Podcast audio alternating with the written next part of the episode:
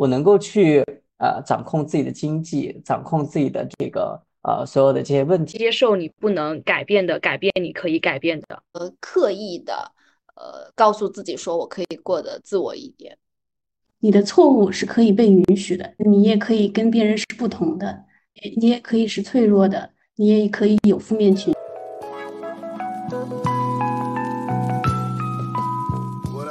大家好，这里是每周更新、常常陪伴的不上班派对，我是火火，我是美美，我是 Summer，我是 Doki，我们是四个不上班的年轻人，正在探索社会时钟之外的人生可能。希望我们对你偶有启发，小小共鸣。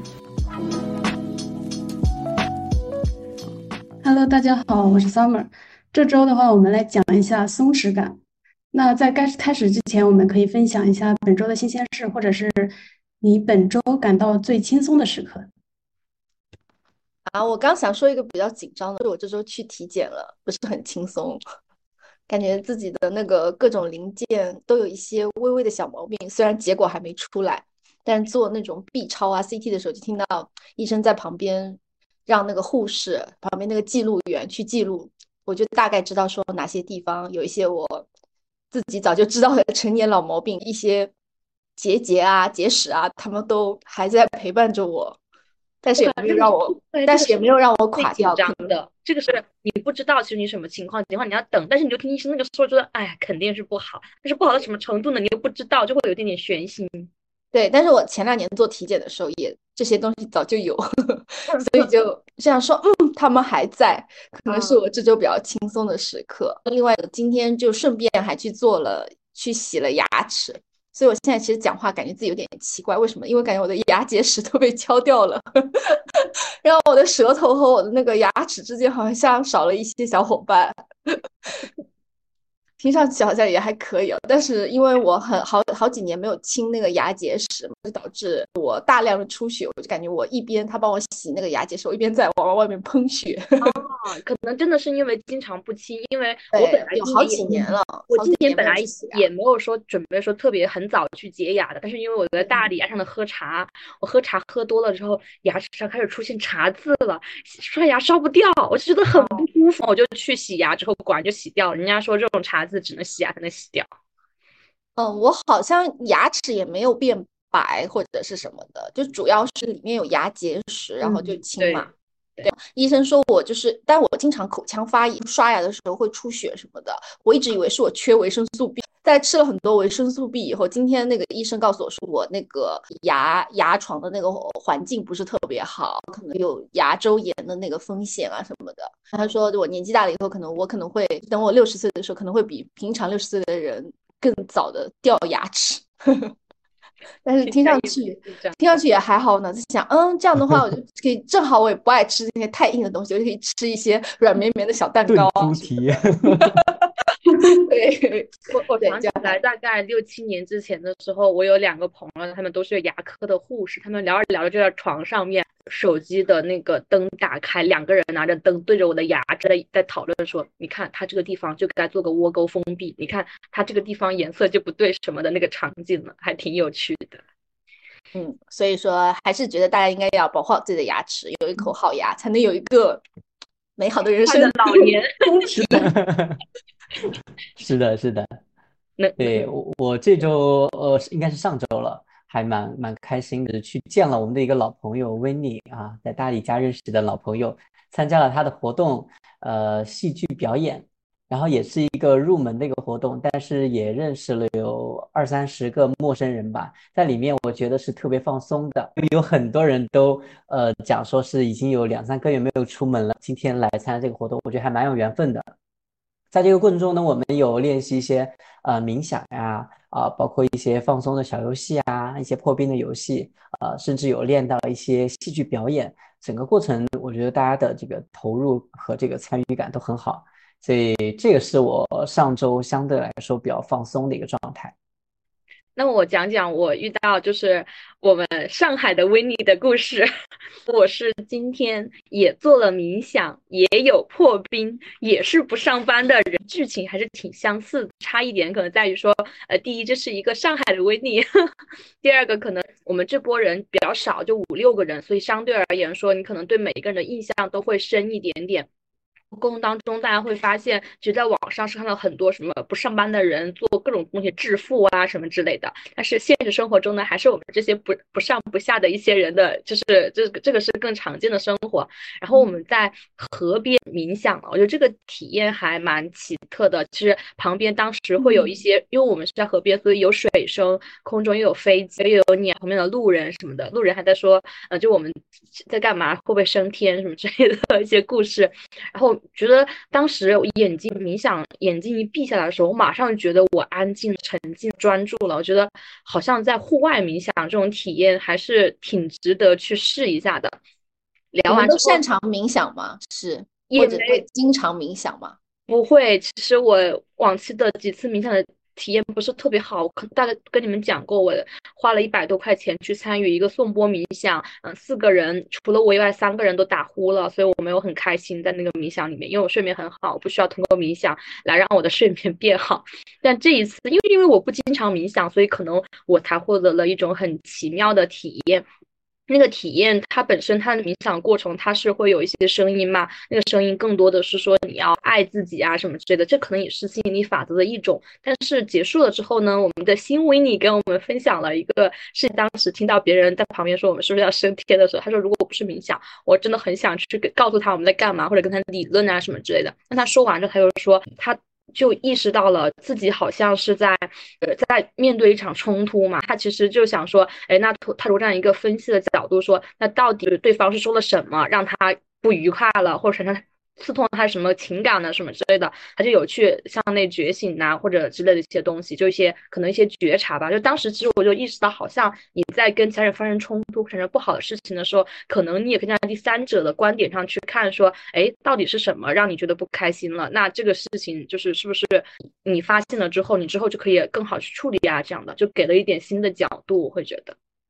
对，这个其实是那个正念冥想的一个部分，去觉察自己的所有情绪，无论是好的情绪还是坏的情绪，你都可以去作为第三者的角度去看看它，找到它根本的原因，再去解决它。当然不一定能解决得掉，但是呢，你就你就能够去正视这种情绪。当你很多次的去看到和呃理解到这种情绪的时候，你后面就会越来越平静，越来越呃的能够去掌控自己。这个是在正念冥想里面的一个嗯比较多的一个操作。原原来是这段话讲的好像那种瑜伽或者正念老师，对，配上他这种那个男中音这种舒缓的声音，我都睡着了。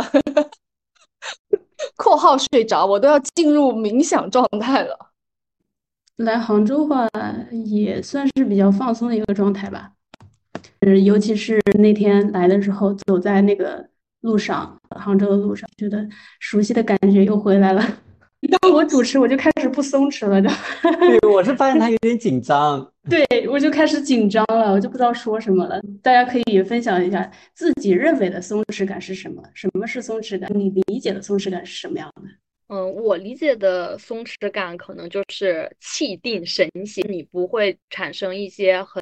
焦躁之类的。一些情绪，就你一直处于在一个比较放松的状态，也可以说是你好像是处事比较游刃有余的一种状态。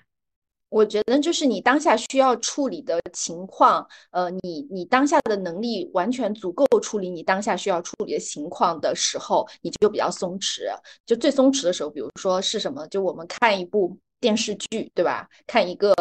没有任何剧情的言情小说的时候，你会觉得非常松弛，是因为说你不需要什么能力去处理这件事情，就坦然的接受就行了。就那时候是会比较松弛。我觉得松弛感，呃，主要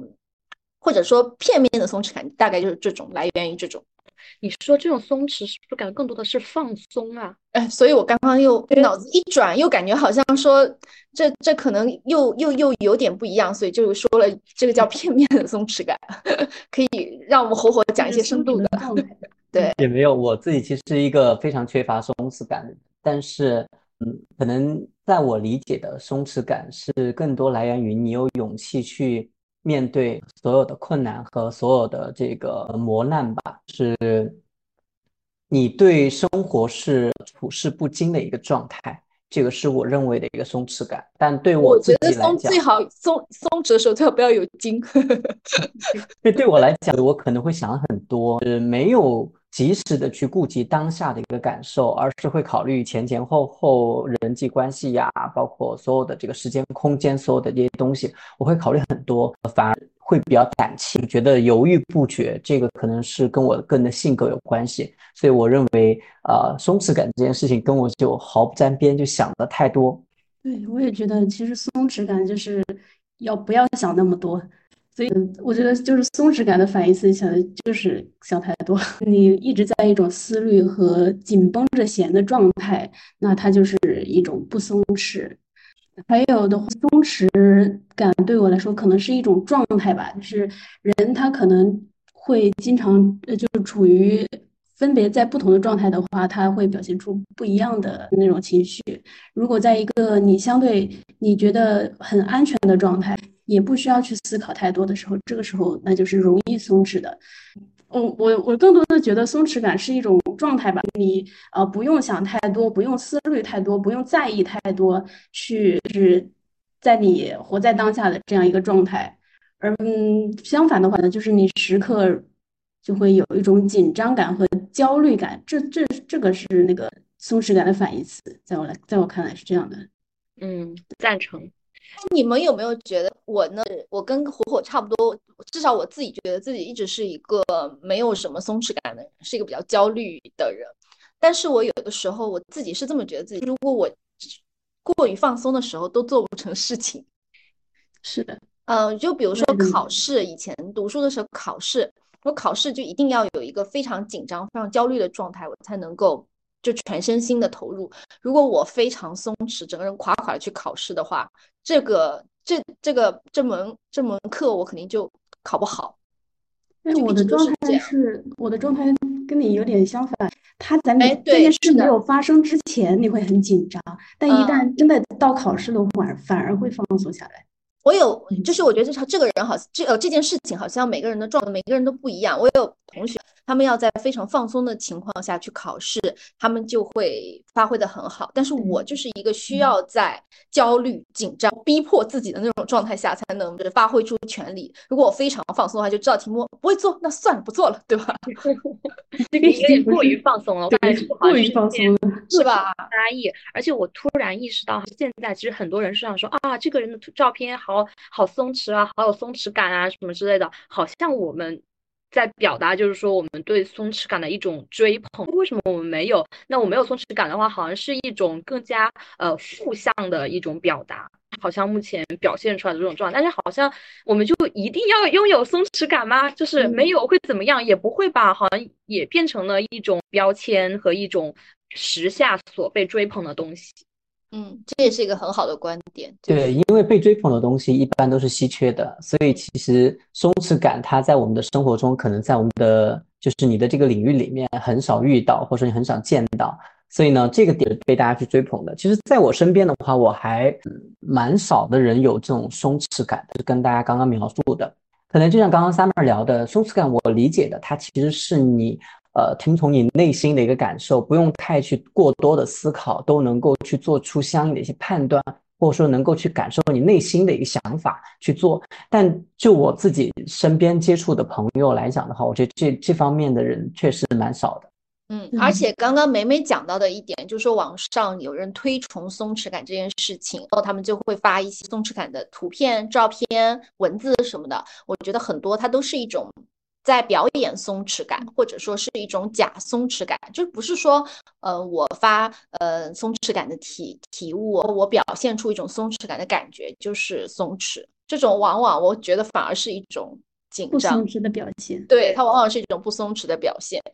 就是所谓的那个最帅的帅哥是帅而不自知，大概也是 类似的这种。对 对对，是这个。因为我也有看到，就不是有一句很出名的话嘛，叫做“勇敢的人就是欣赏这个世界”。这句话它往往会配图片嘛，图片一定是你去搞极限运动，你去蹦极呀，去呃漂流啊，去滑雪呀等等这些旅行，就一定它一定要配上旅行。但我觉得这句话并不代表说你勇敢才能是你一定要去旅行才能完成这一点。其实这也是一个很奇怪，我觉得这更多的要应该是一种心态，一种勇敢的状态去体验，而不是说你一定得去旅行才能完成这一点。通常你们在聊什么？有句话，有个故事怎么说？怎么讲的时候，我一下就内心觉得一下就空了。我觉得，哎，应该多读书。哎，你又不松弛了吧？对。那你觉得松弛感是来源于自信吗？我觉得刚刚我们在聊的时候，我们聊的其实是能力。对。就算我是一个非常非常不松弛的，但这些事情对我来说都是小 case 的话，我很难表现出来紧张。对吧？我觉得我们在聊的是一种能力，但是我觉得这个世界上是存在那种比较淡定的那种人，就或者说他可能通过一些过往的经历的验证或者什么，他就觉得我确实会面对一些问题哈，但是呃，但是我一定能够解决它，或者说我解决不了的话，我也能接受。他对这两点他是确信的，所以他就会表现出来松弛，就不一定代表说他一定就可以解决的这种状态。所以我觉得松弛的话，可能一方面代表着能力，一方面代表说就一些人他的一些处事的态度。但这个观点跟我自己的个人还有一点点冲突哎，我感觉我个人就觉得说这件事情我遇到困难了，但我一定能够解决。我的紧张感在于说我要用什么样的方案，哪个方案好，我应该选择什么样的一个东西来去解决它，而不是说我不能解决它。所以这个跟我个人还是有有有一点点不一样的感觉。我问这个问题是说，我想说，呃，有说刚刚我跟火火说，我们觉得自己都不是很有松弛感的人，那么我们从哪里获得松弛感呢？那所以我刚刚在想说，是不是如果我自己变得棒棒的、特别自信，我就能拥有松弛感？这其实你是你一种想象的状态，并不。当你以如果真的达到那种状态，反而会可能会有新的问题什么的。我觉得这个并不能解决，就说能力的问题并不能解决你是否能够达到松弛感这样一种状态。而且刚才梅梅说的，它其实是一种那种大方向上的，就是说有能力面对或或者是接受整件事情是怎么样的。火火说的其实是现实层面的去实现它，或者是去。如何解决它这样一个途径的这样一种方式，嗯，松弛感的话，我更多的话是觉得是一种，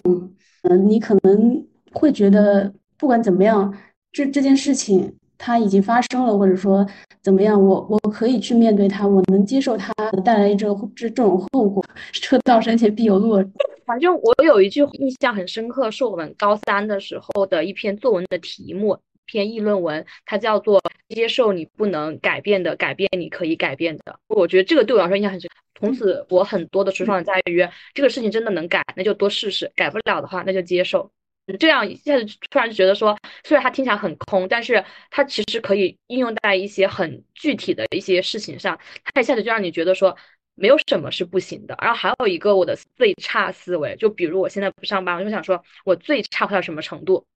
可能呃，比如说达到一个普通的状态，如果达到一个普通的状态的话，什么事情会把我拉到这个普通的状态，就会让你落入深渊？我就想说，那可能是一些疾病和意外，那我怎么去预防这部分风险带来的损失？如果这部分风险的保障我已经做好了的话，那我最差就是一个普通的状态，普通状态能不能接受？能接受的情况下，那其实嗯，好像就不必表现的特别紧张，而且我觉得松弛感它应该嗯。松有松弛感的人，绝对不能说是一个他不会紧张和焦虑的人，只是说他大部分是就是状态都还是松弛，而不是一直处在一个非常紧张和焦虑的情况的。又比如说像小宠物啊，如果经常处于应激状态的话，会挂的。就这，对梅梅在讲这一段的时候，我脑海里面就想到我们之前有一句话叫 “can be worse”，一直就是就不可能更更差的一个状态了。所以呃，关于松弛感这件事情，我个人的理解更多的是来源于。我觉得这个是一个人的一个状态，嗯，他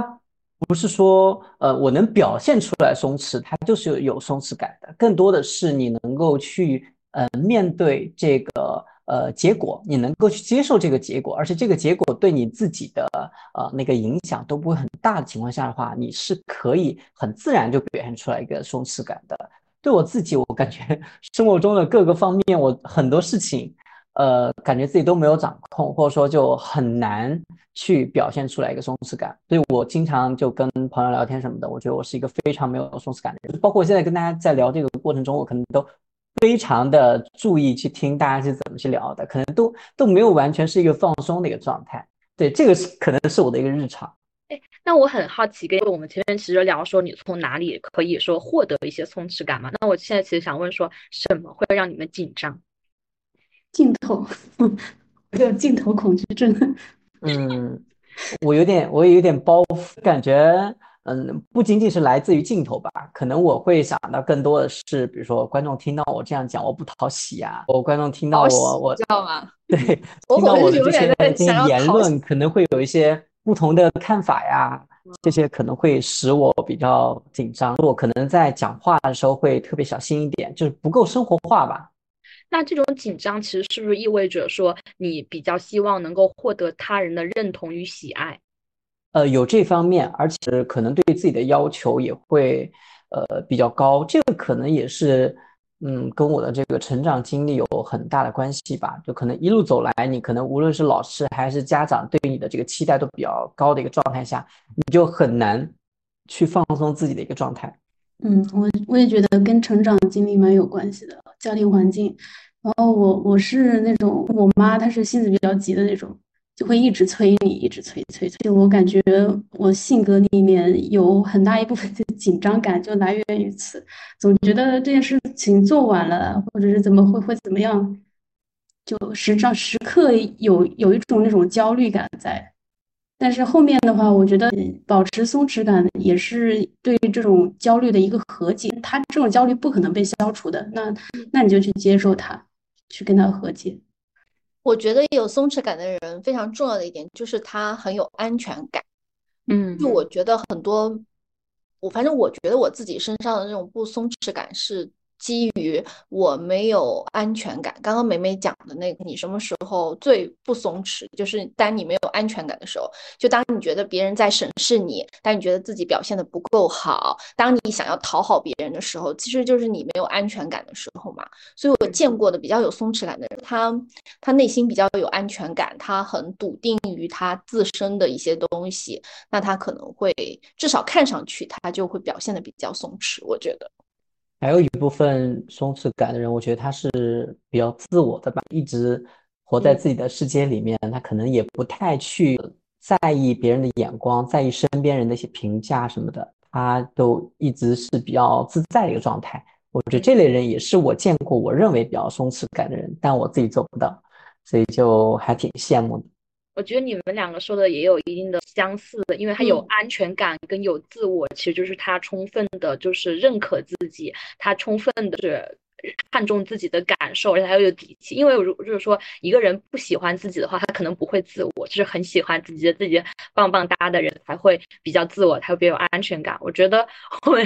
我今天遇到的我们那个上海的维尼还是挺有松弛感的，因为其实。我会觉得压力还是有点大的吧。你这三月份刚买了上海的房子，要开始还房贷了呢。现在又没有工作，而且租房也需要花钱，还房贷需要花钱，养车需要花钱，养狗需要花钱，生活里面全是开销。但是我在跟他聊的时候，他说。他我就跟他说，他他他就也会想说自己的房子要还也会有，他说你这样听的话也会有压力。但我想说，那又怎么样？房贷还不上怎么样？我说房贷还不上的话，那可能房子就会被银行收走。他说收走就收走了，就是他的这种精神状态，我还蛮惊讶的。我会觉得，你看我刚刚数起来，我都开始觉得有压力，开始觉得说，那我就算是不工作，我一定是有时间期限的，不就是他？我觉得他就是一种非常松弛的状态。而不是以这个事情的逻辑再去讨论的一就是一个状态，我觉得，所以我就可以认为说，他这种可能就算是处于一种呃比较糟或者比较不松弛的状态的时候，他仍然可以有一个松弛的情况。这种不以能力和逻辑为转移，而以他自己就真正的想法观点这种状态为转移。在我所认识的人当当中，在大理认识的人是相对比较松弛的状态。在城市，因为他们都自我，对，他们因为大家都很自我，然后就是没有去大理，大部分都是为了去放松的啊。你你这样说也有道理，对，确实是大家都把它当成当成一种放松的旅程，可能就算它是短期的话，其实也是处于自己允许的放松状态，所以确实会大家感感受上来会比较松弛啊。还有一些就是那些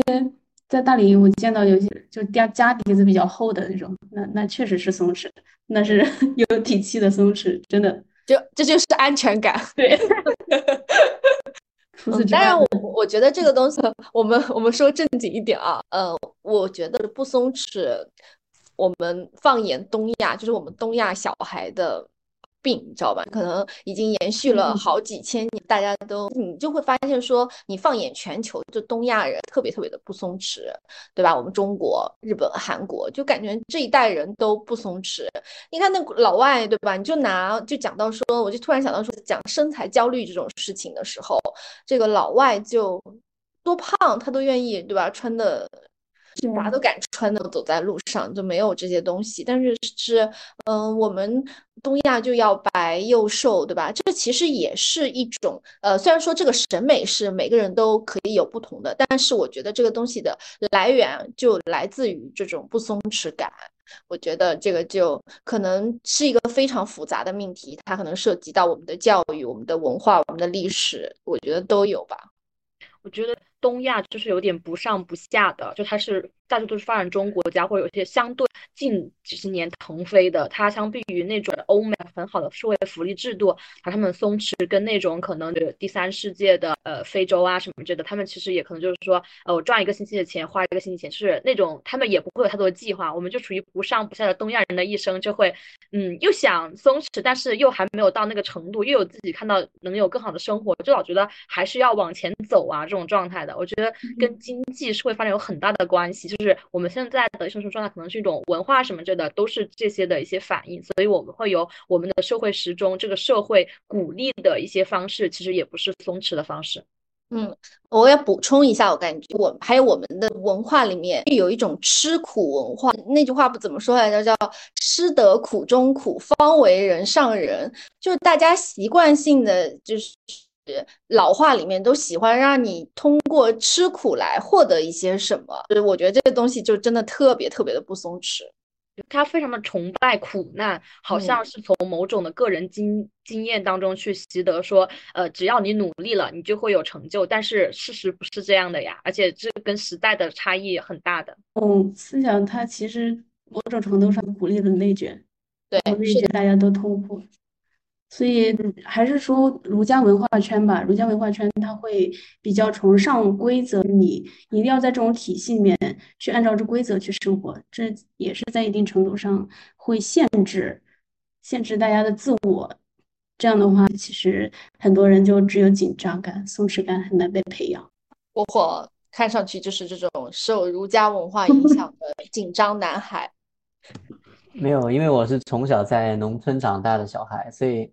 包括我父母那一代，他们给我传递的一个东西，他就是说，你一定要先苦后甜，你所有的东西都要靠自己的努力、自己的辛苦、自己的汗水，呃，去取得。所以，包括我现在在工作中，我我我爸妈他也会给到一些意见，就是说，啊，你这个工作，呃，就会他就会对你的工作、对你的各方面评头论足的。然后他就会给到你一些非常负面的一些情绪和负面一些影响。我觉得这就是来自于呃这个家庭。我我我自己是真的是因为家庭的原因，我觉得是呃让我在这个松弛感这件事情上是完全就没有没有这个没有这个底气的。因为我之前好像也看到一句话，就是说，呃，可能你三十岁之后，你就不能再说你的什么什么事情是你的原生家庭造成的，因为其实你在出社会之后，你可以再重新把自己养一遍啊，这样的。我也听过类似这样。对对，重新建立跟父母之间的关系，因为可能我我也会有这种情况。我我们家就是，反正我上次跟我妈相处嘛，可能相处了就五分钟哦，她每一句话都很难听，各方面的否定我的那种状态。但是我想想说，嗨，真是受你受够。了，马上就走。可能就是因为我从小都是那种相对比较叛逆的人，父母的话是一句都不听。后面我是觉得，呃，当我去到了一个比他们。可能都没有去过或者没有待过的城市的话，那我至少我的见识部分是高于他们的，我不会再听他们的建议的那种，我顶多忍受或者辩论这种状态，他们不会再给我造成一些负面或什么，因为我根本就不听。嗯，这也是每个人的束缚吧。我们火火就是一个孝顺大男孩，你知道吧？孝子啊，也不是，因为我觉得其实就像我们前面提到一个话，安全感这件事情，我自己的话，对于呃，可能我自己的安全感来自于那个银行卡的那个那个数字，对，对我真的就是有那个数字，我会有安全感。虽然我现在就是那个数字呢，也能负担我正常生活，但是我不会。就我的习惯里面就已经，呃，前面二十年已经养成了一个艰苦朴素的一个一个生活习惯了。虽然它有一个数字在，但是我还是会很刻意的去，就是去过得比较节约啊，比较节俭啊什么的，或者说在这些消费观念上，还是跟很多的那些呃有松弛感的人是完全不一样的。所以这个我觉得。怎么说呢？不是说我其实并没有去责怪说原生家庭给我带来这样的一些一些伤害哈，反而我觉得这件事情在我的这个人生信条里面，我觉得还蛮好的。就是现在进入到工作里面去以后，我能够去呃掌控自己的经济，掌控自己的这个呃所有的这些问题的时候，你会发现原来父母给到你的一些呃思想，或者说给到你的一些教育也是 OK 的。对我自己来讲啊，我现在是这样的一个状态。对，那你这样说，我觉得也会有点同感。我反正我父母一直会叫我存钱啊什么之类的那种的，我其实也会有存，而且我觉得我是在父母的影响下，相对还是节俭的，不是非常节，但是相相对而言是节俭的。所以这些带给我的影响，呃，我会是。就是不停的去积累我的存款，我之前也会认为我现在不工作很大体现来源于呃有一定的存款，但是没有贷款嘛。但是我后面其实更多的是来源于说能赚到这些钱的我，就哪怕说这些钱可能都没有了，但是我也有有信心说我自己还是可以找到工作，可以养活自己的这样的一种状态，就对自己的信心跟这些钱，一个是固定的，一个是未来的，就它是能够组成你一个底气的一个组成吧。对这方面我也非常认同。其实因为有这样一些情绪，你就会发现，其实你对未来虽然说，嗯，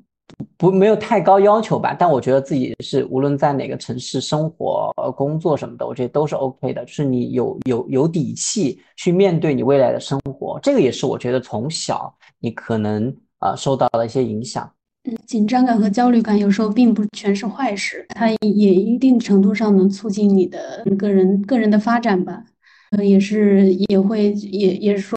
压力也会产生一定的动力嘛。嗯，是这样的。对，deadline 的恐惧可以让你 奋进，deadline 才是生产力。对，是这样的。呃，说到不松弛，我想到就是最近我在那个小红书还有各种平台上，他们都有人在推荐看叫做韩女的 vlog，你们知道这个事吗？就所谓的韩女 vlog，就是呃有一些韩国女生，呃，她会在 YouTube 上发一些自己的 vlog，那个 vlog 都是学习 vlog，她们一天可以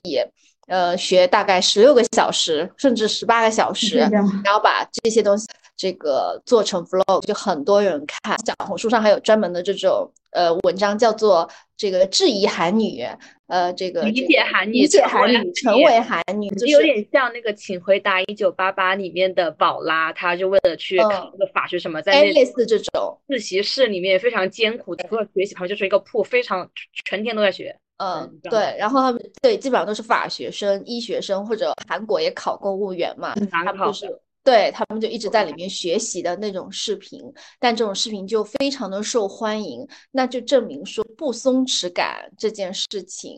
呃，或者说等同于努力奋斗这件事情，在东亚文化里面就其实是受欢迎。对，就就其实说东亚这这边的文化，其实它的容错率就很低，像大家都说东亚不能 gap 之类的。嗯，gap day，然后最荒谬的就是 gap gap hour，这是对，真的很荒谬。对，那你这样说也会让我想起来，其实东亚的这几个国家发展都是很迅速的，就它可能十几年的发展抵得上人家几十年的那个情况了。也可能因为这种紧绷感，和他过往的一种成功经历带给他的一种信念，就是你的这种这种紧绷感，你会进步。但这些都是其实时代造成的，我觉得，比如你那个时候高速发展的时代，那你好好努力、紧张或者是奋进的话，你就可以获得好的结果。但是现在这个情况，你就只能内卷了，就不能带来更有效的一些成长。对，我觉得这个就是这个整个的一个基调吧，他要的就是你这样的一个状态。因为觉得只有这样的一个状态，你才能够呃优胜劣汰嘛，你才能够有有一些多的选择。我觉得这个是我个人还是比较喜欢这种状态的。我反而不喜欢对于那种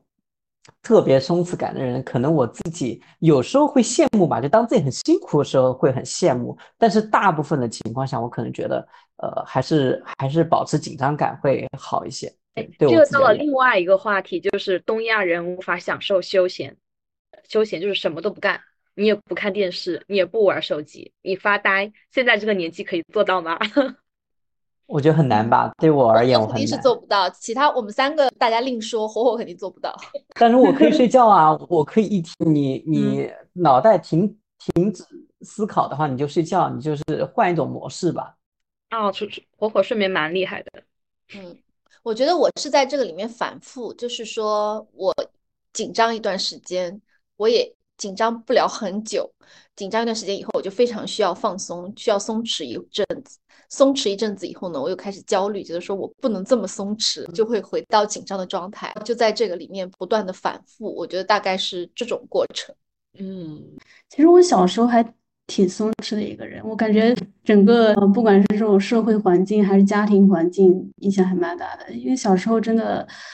就他不会想太多，就是想着玩儿什么的，也不会对成绩有有过多的执念。后来开始初中的时候，才开始就就大家就开始看重成绩了这件事情之后，然后就开始变得逐渐的内向和不松弛了。我感觉以前松弛感这件事情还带来很大的创造力。我以前呃就感觉小小学这小学的时候还蛮有创造力的，后来通过初中和高中。这这些还有大学这这些年的一些驯化吧，感觉创造力很多东西都被磨灭了。就有一本书叫那个孩子们写的诗，里面是非常有又有一本书了。绝大多数的都是小学生，我能很明显的看到那些可能二三年级的小朋友跟五六年级、六七年级的那种就很不一样。他们就是年纪大小朋友，他们明显就开始雕琢了。就开始不是那种呃笔直有想象力的文字，就很明显。那我想，其实我们创造力的消失，其实是社会对我们的要求，跟我们不得不的奋进。因为有的时候就是对你没有要求，你反而有很多想法、很多概念。一旦人家说啊，你必须要做这个事情，想想不想做都得做，而且按照他那个方式去做，你马上就开始有点逆反，或者说你是在强迫自己做这个事情，那必然会意味着你的创造力的消失，而且是被束缚的那种感觉。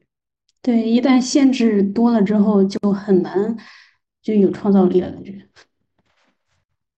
就是创造很多时候确实是要在一种很放松的状态下才能做到的。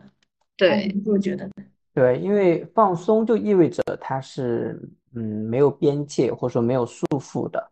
嗯一个一个状态，所以呢，它能够去跳出来，去看到很多我们看不见的，对我们这这类人看不见的一些东西。所以这个也是我们为什么很多人现在就说要去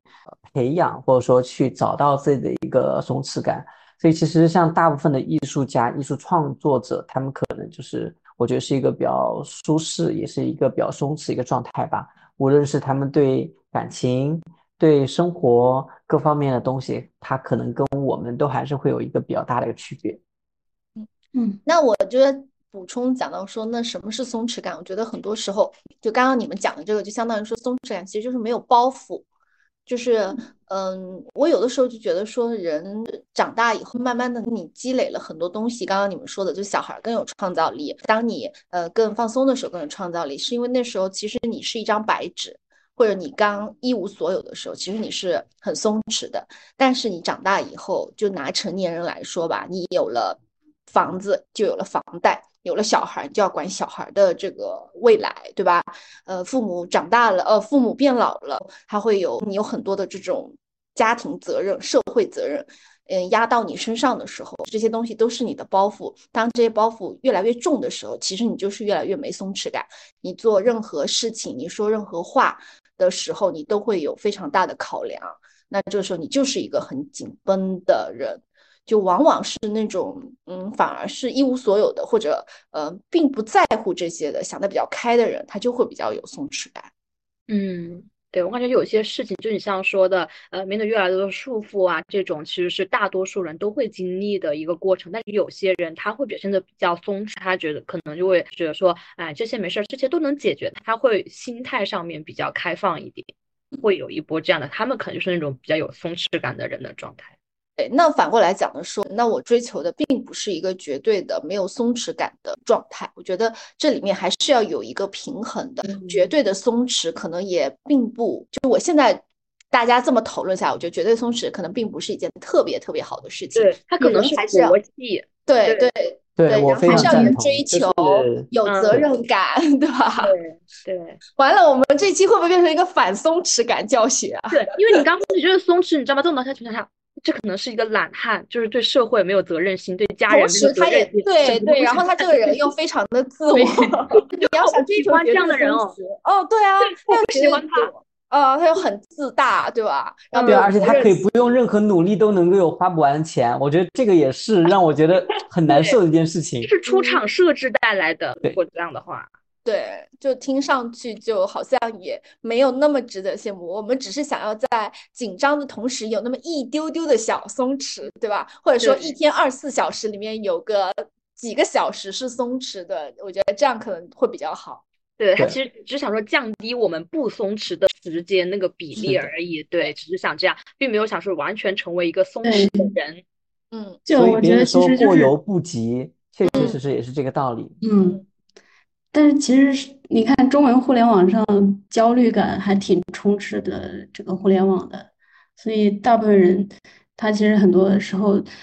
都很焦虑，尤其是你刷很多这种信息的时候，你会变得更加焦虑，你焦虑会会被放大。所以我觉得松弛感还是很必要的。松弛感的话，就是你可以，你可以，你的错误是可以被允许的，你也可以跟别人是不同的，你也可以是脆弱的。你也可以有负面情绪，这些东西都被允许，这样这样的状态，我觉得才是松弛感它的真正的含义。对，就对松弛可以有很多的一些定义，但是我现在其实对于互联网上面的东西，我会去看待。我现在刷互联网是想为我带来什么？我一方面觉得我只想带来快乐，就是能让我哈哈哈哈之类的东西；要么就是说，哎，我想看看对大家在聊些什么，或者说，呃，或许能够获取，就或许能够获取一定量有价值的信息。我发现我的需求是这三个之后，这个需求以外的东西我就不看了，我只把它刷掉。挺需要很强的自制力，我感觉，因为梅梅是一个自制力还可以的人，相对我也觉得都是都是假象了。呃，因为我现我今天又开始跟别人说，我当时大概三月份时候在床上躺了一个月，在那边刷抖音。我现在就会想到这些事情，我就觉得其实我真的没有很喜欢刷手机，我只是没有事情做而已。那这些事情呢，可以用来做一些别的一些事情，而且我就觉得说，呃，当你焦虑的时候，你再去看一些焦虑的东西，对你来说一点好处都没有。而且，就是互联网绝大多数都是在贩卖焦虑赚钱嘛。对你这个点说的很好，我经常现在刷刷刷网页什么的，也会看到有人说，啊，什么不工作三十天赚二十万、三十万。我老天，这种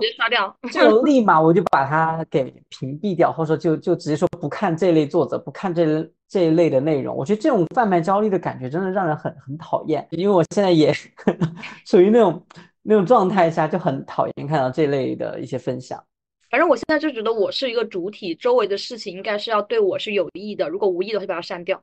是这种状态，不管是人事还是各种各样的东西。所以这样的话，网上的信息确实是是是需要我们去。甄选的，因为网上信息太不真实了。就像我说的，我在网上看到都是什么裸辞赚百万的，没有人赚一百万以下的。对，但是我在线下看到的都是跟我差不多，就是 就我我现在我会告诉我自己少上网，多多见人，少上网。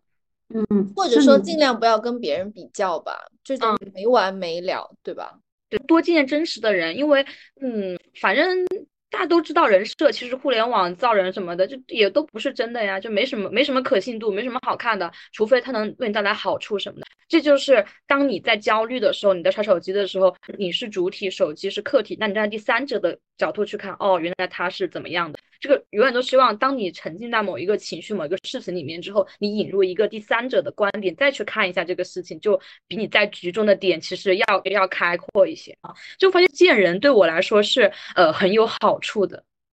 那像刚你们说的屏蔽信息流啊，比如说筛选信息，这其实也是，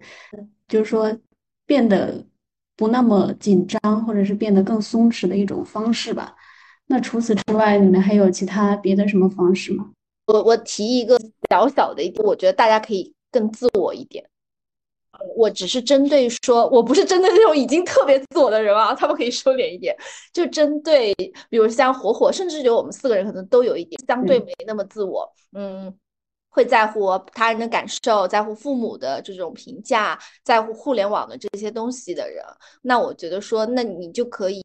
呃刻意的。呃，告诉自己说我可以过得自我一点，我觉得这样做，反正我觉得这招对我反正有用。就我在不不来自外界的这种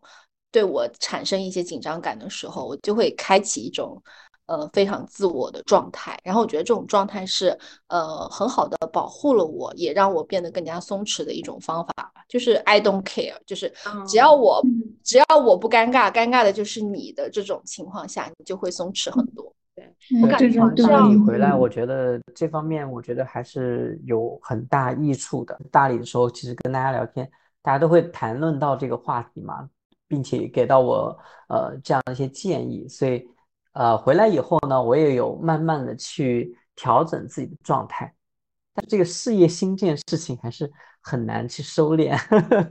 没关系啊，这个很好啊，你只是说在事业心的同时，你不用那么那么的焦虑，我觉得就可以，就只要把握好一个度就行。对，因为有事业心，意味着说你可能有很多的思考你想做的事情，这也是 OK 的。但你的焦虑可能来源于说，哎呀，我没办法都做了，或者说，我就我就我觉得我的成长速度就赶不上我想要那种速度啊什么之类。你就只要这个方面呢，就还好。对你只是要放弃自己那个老觉得自己不讨喜的那那一点啊。对，而且我 是是我我觉得我我包袱是有点重，嗯，可能我这个人也爱面子吧，是在这方面我觉得是我一个很大的问题。也还好，其实，那我其实想到说，松弛真的就是你要把你自己的感受就是放在第一重要的地方，他外界他对你无非是两点，如果是负面的话，一是要求，二是指责。要求的话，觉得你凭什么 要求我？指责的话，可能就是一方面，我之前还觉得方啊。我觉得我跟你不是特别特别熟哈，但是你指责了我，我觉得嗯，我也没有很想跟你相处，我们以后可以少联系，这是我的一种方式。但是我现在其实想说，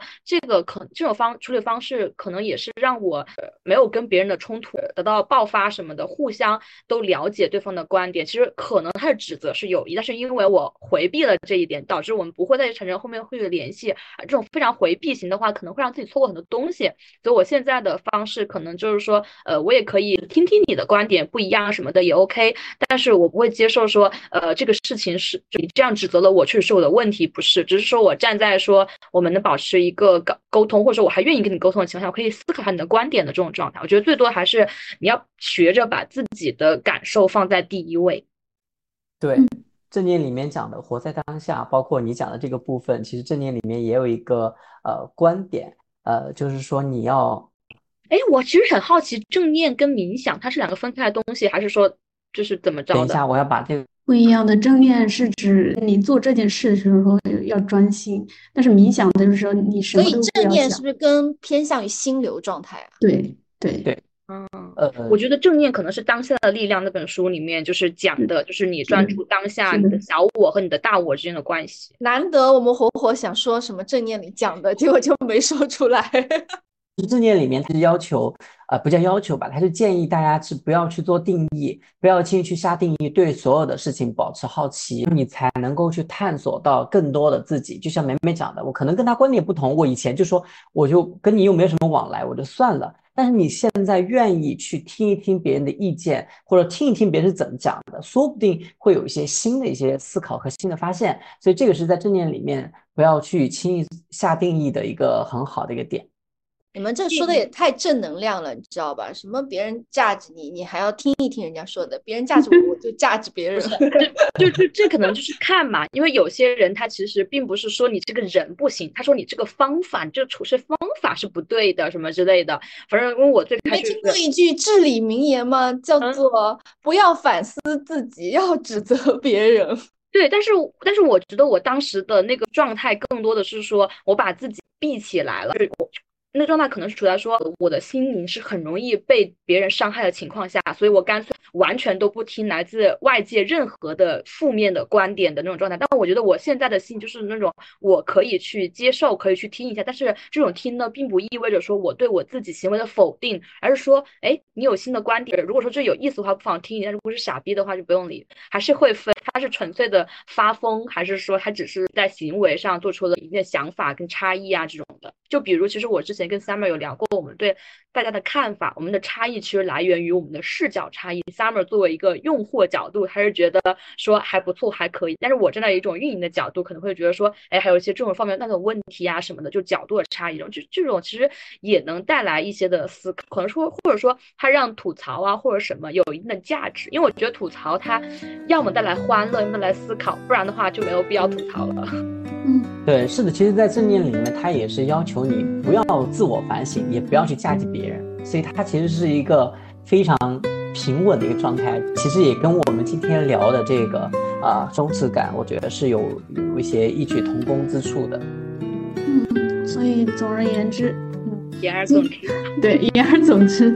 那个松弛感，它其实就是接纳我还不能做的。欣赏已经做到的，并且相信走过这个历程，终究可以活出自我，绽放自我。好了，那么我们今天的节目差不多就到这里吧。如果你对松弛感这件事情有什么自己的看法和见解，可以在欢迎在评论区给我们留言。那下一期大家想听什么，也可以在评论区留言，我们可以抽取话题来跟大家去聊聊天。不上班派对现在已经在小宇宙、网易云、喜马拉雅等各大平台上线，欢迎大家收听订阅。如果喜欢我们的节目，更欢迎把我们推荐给你的亲朋好友。我们下周再见，拜拜，拜拜。